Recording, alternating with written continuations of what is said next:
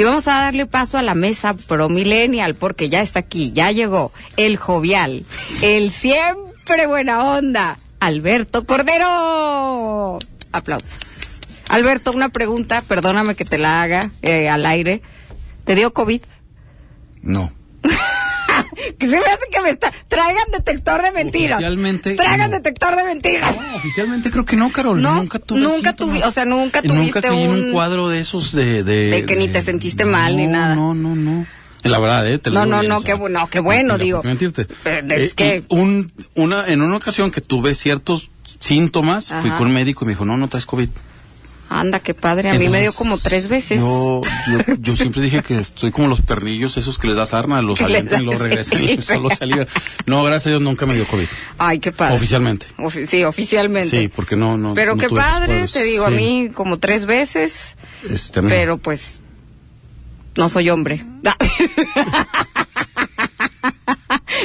Sé, tendré que preguntarle al doctor Bernal también si en el tema de las mujeres hay alguna afectación, entonces, si no, ya me fregué. Bueno, este, todo bien. Todo bien en casa. Alberto. Por eso entramos riéndonos ahorita. eh, a- Entraste. a- al- entré riéndome porque, Entraste. ay Dios mío, si usted supiera las cosas que platicamos fuera del aire. Pero también están muy buenas las que están dentro del aire, no se preocupe, quédese, porque hoy vamos a platicar, eh, mi querido Alberto, de la actualización de la norma 033 y 036, 036, perdón, 036 y 037, eh, que tienen que ver, yo no sabía, con temas de ergonomía y también con temas del home office. Sí.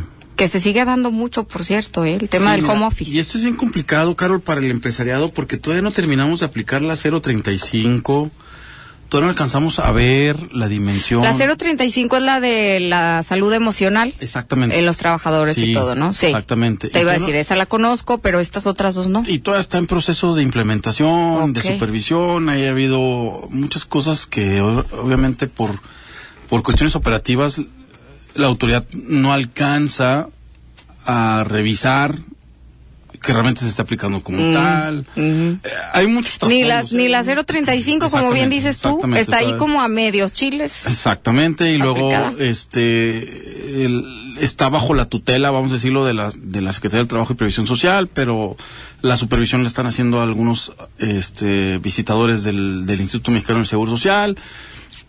O sea, hay varias instituciones No, lo involucradas que en el es tema. que ¿o creo, cómo? con todo respeto, y ojalá pudiera confirmarnos, eh, la capacidad de revisión de la Secretaría del Trabajo y Previsión Social está limitada. Mm, Entonces está apoyando a la Secretaría del, del- el Instituto Mexicano del Seguro Social. ok.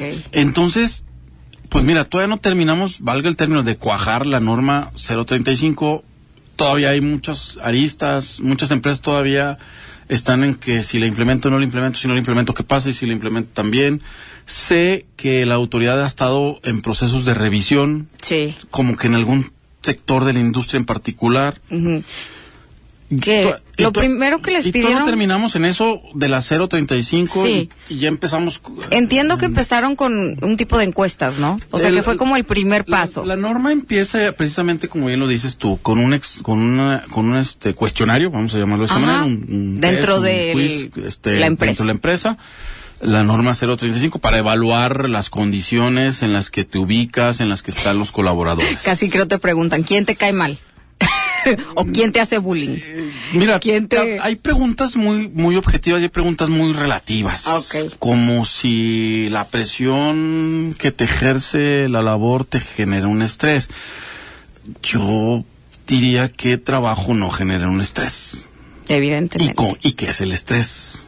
También, y muchas personas lo manifiestan de maneras de diferente muy manera. Y diferentes. todos generamos el estrés de diferente manera y de diferente origen. Y lo manejas de otra forma. o y sea, tal vez el estrés, esta palabra tan usada, tan mal usada, tan Es que ahora lo, es que ahora hasta vas al doctor eh, y te dicen, lo que trae usted es estrés y dices, ah, ¿y eso cómo me lo curo o qué? Y yo te preguntaría qué es el estrés. Ajá, porque llegas, a- ya sea vayas con el gastro, traigas problemas de estómago, dolor de cabeza ¿Y quién o te duele algo. no se está generando en casa?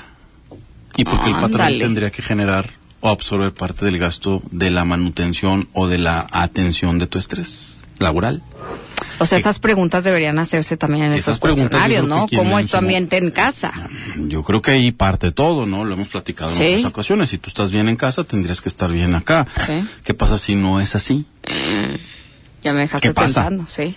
¿Qué pasa? Entonces, mira, esto es bien relativo y la Es verdad es- es que a veces se carga mucho la- al patrón y no estoy a favor, como lo he dicho en otras ocasiones, no estoy a favor de los patrones. No, estoy es- a favor de un equilibrio entre las dos causas o entre los dos entes de trabajo. ¿Cómo que fue la primero, la gallina o el huevo? O yo- sea, ¿de dónde fue? ¿De la empresa a la casa o de la casa a la empresa? Yo creo que El es de la casa a la empresa. Ok.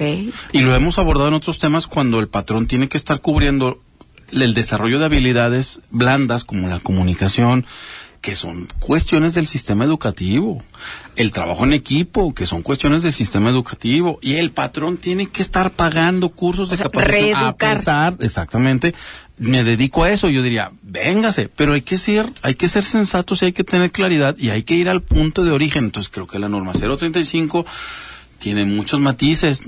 Viene muy bien, porque viene bajo una tutela, una implementación de un sistema de primer mundo laboralmente hablando, de nuestros socios comerciales. Perfecto, qué bueno. Pero ¿qué crees? Buscamos implementar una norma de primer mundo en un sistema tercermundista como el que vivimos nosotros. ¿Eh? No Totalmente. cuaja, no, no hace clic Sí, al eh, 100%. sí, no va a poder en- encajar bien, digamos. Lo vivimos hace algunos 20 años cuando las primeras armadoras, si no es que más, llegaron con sus sistemas de calidad y no teníamos un sistema de calidad desarrollado en nuestra nación. Y a lo largo del tiempo, pues evolucionó y hoy en día creo que si algo nos empieza a distinguir en el mundo es la mano de obra calificada. Bien, perfecto. Pero otra vez le costó al colaborador, le, perdón, le costó al patrón. Entonces, creo que todavía no alcanzamos a, a- a cuajar, a, a llevar a cabo la norma 035 cuando ya estamos buscando implementar norma 035, 03 036 y 037, que hablan de ergonomía de nuestros centros de trabajo. Y yo lo decía hoy en la mañana que tenía una reunión con, con alguien, un empresario. ¿Sabemos las condiciones realmente de- en las que operan las empresas hoy en día? No. Te voy a un dato, la norma ergonomía, 0, o sea, me voy a regresar un poquito a la norma 035. Uno de los temas que maneja la norma 035 es que tenemos que tener un psicólogo de planta. Ajá. ¿Cuánto nos cuesta un psicólogo? Cargarle a un derivado más al, al patrón, ¿cómo por qué? Cuando se supone que el, que el patrón paga las cuotas de seguridad, de seguridad obrero patronal, para que toda esa parte la tenga cubierta bajo un instituto que es el Instituto Mexicano del Seguro Social. Y ahí hay psiquiatría, y hay psicología, y ¿no? hay... Pero tendríamos que reeducar mucho a la gente. Entonces, todavía no terminamos esto cuando estamos en la 036. La 036 habla que es la que más probablemente se empiece a aplicar, o que la más inmediata se pueda aplicar, o la que está en discusión ahorita. Habla de la ergonomía en los centros de trabajo que parte desde, bueno, ergonomía y ambientes de trabajo. Ok. Que va desde la parte en la silla en la que te ubicas, la parte de los, del, del escritorio, La las condiciones en las que debes de tener, la luz, el ruido y todo esto.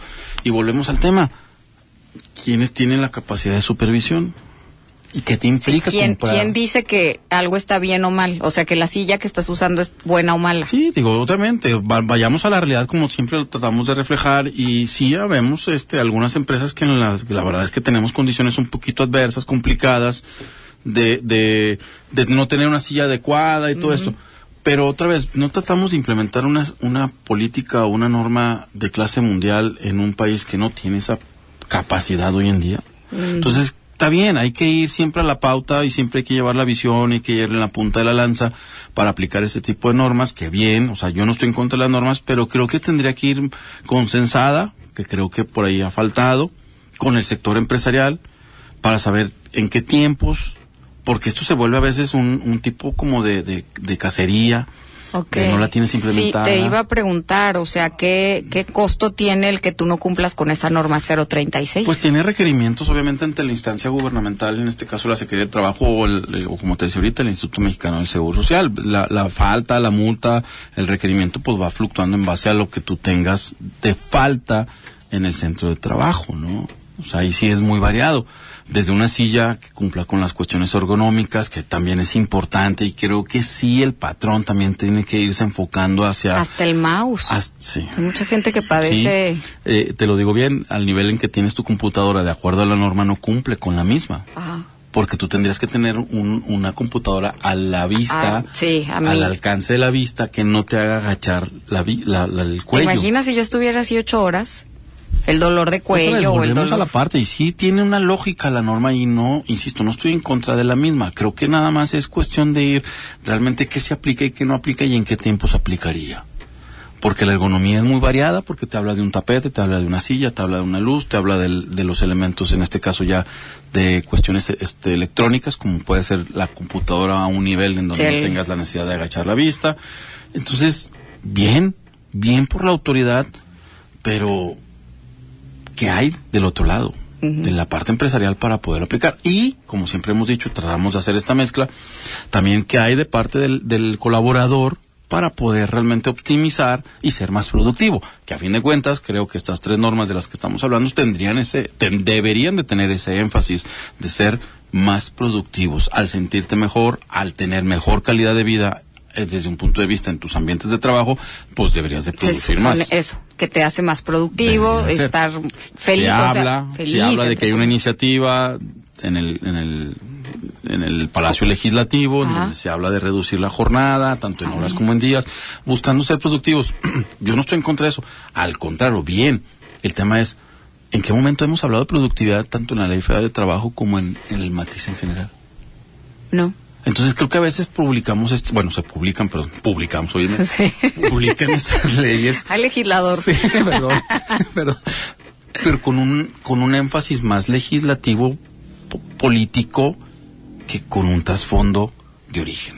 Sí, ese trasfondo político es el que creo que muchas veces influye más que realmente decir, a ver, vamos a ver si esto puede jalar o no Yo soy el jalar. primero que felicitaría y aplaudiría y, y del cual estoy hablando de un proceso de ergonomía, porque si tú tienes la posibilidad de sentirte en una silla diseñada ergonómicamente como las hay aquí en la comarca, perfecto, son una maravilla. O sea, haz de cuenta que es un guante el que se, se Sí. está ahora No te duele la espalda. está súper a gusto. Bien, tapetes ergonómicos como los que hemos visto, los que conocemos en los centros comerciales, la luz, la- el ruido y todo eso. Perfecto, bien.